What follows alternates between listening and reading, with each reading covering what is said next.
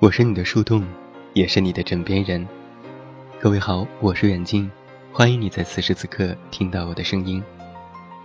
收听更多无损音质版节目，查看电阅及文稿，你都可以来到我的公众微信平台“远近零四一二”了解更多，或者是在公众号内搜索我的名字“这么远那么近”也可以关注，期待你的到来。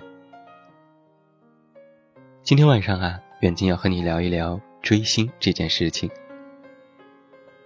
职中学长曾经这样说过：每个正在用厌恶的语气所嫌弃的东西，都有可能是某些人正在苦心追求的。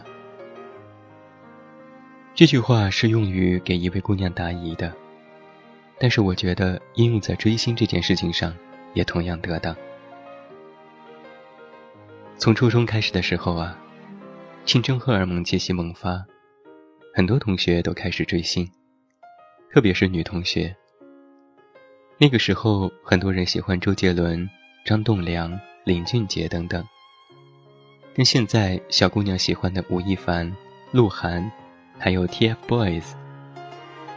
虽然时代不同，但是本质是一样的，都是喜欢某一个明星。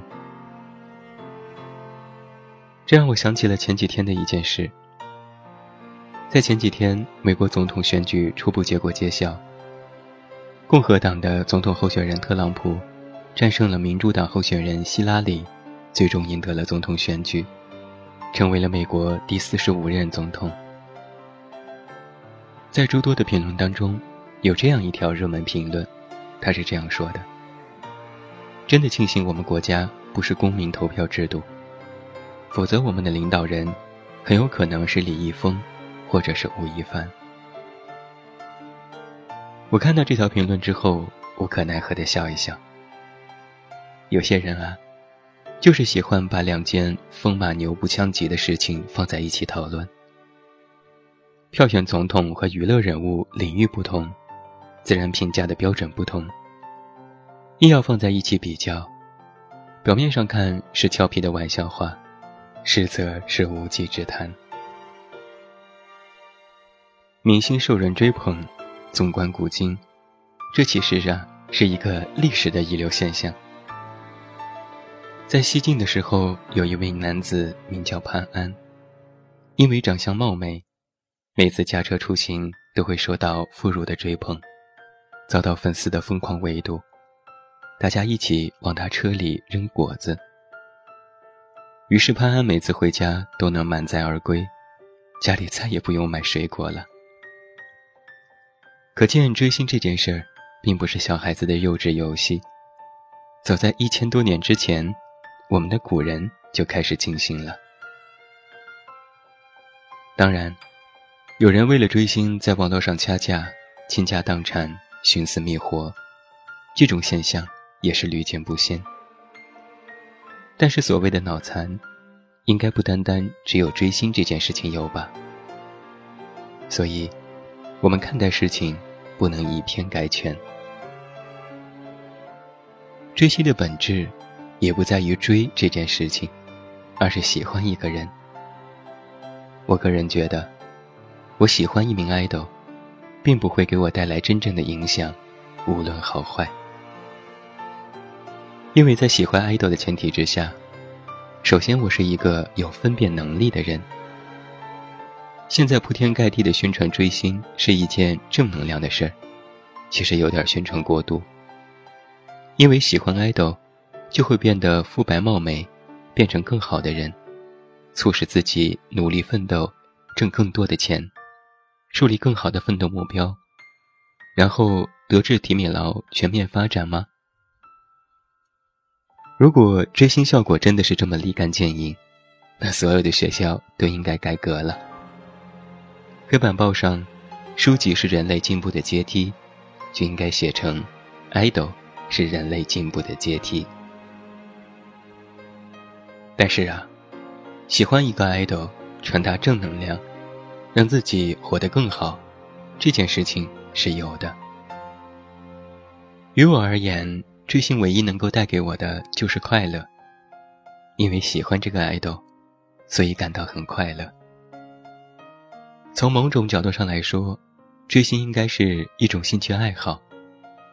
就跟你隔壁的王大妈喜欢打麻将，邻居李大爷喜欢下棋是一个道理。只要我们掌握好度，它就是一个业余爱好。如果因为这个喜好，进而带来一些收获，那真是再好不过了。比如我的爱豆写着一手好字，我去模仿他的字，进而我写字也变得好看了。我的爱豆每天健身。有非常好的身材，我也去效仿，然后自己的身体也会越来越好。其实啊，我觉得追星的意义大概是这样的：它是一种精神上的支持，也是某种程度上的并肩战斗。我和爱豆在各自的人生道路上前进着，我可以看到他做的每一件事情，发现他的进步。找到他身上的闪光点，进而鼓舞自己也继续前行。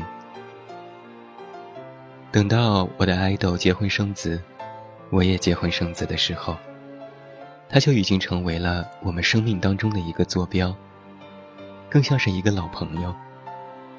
虽然我们可能素未谋面，但他陪伴了我的成长。如果那时他还活跃在舞台上，我就带着家人去看他的演出。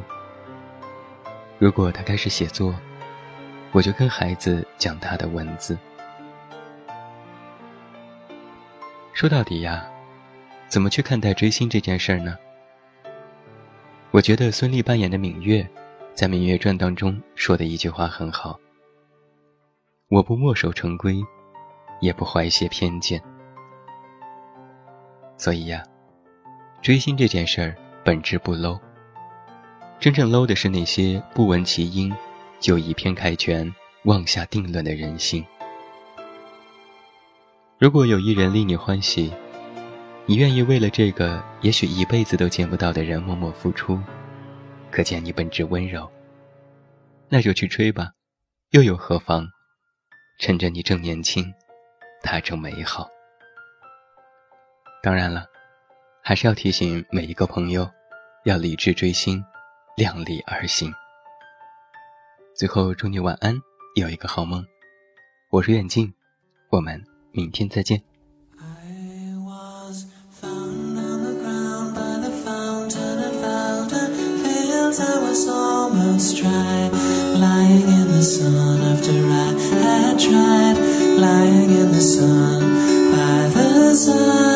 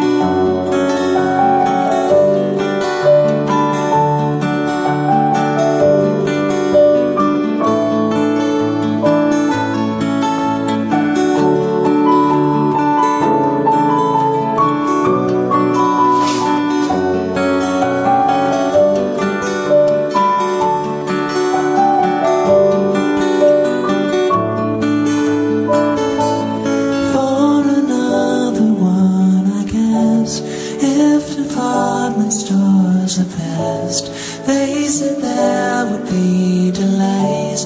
Oh,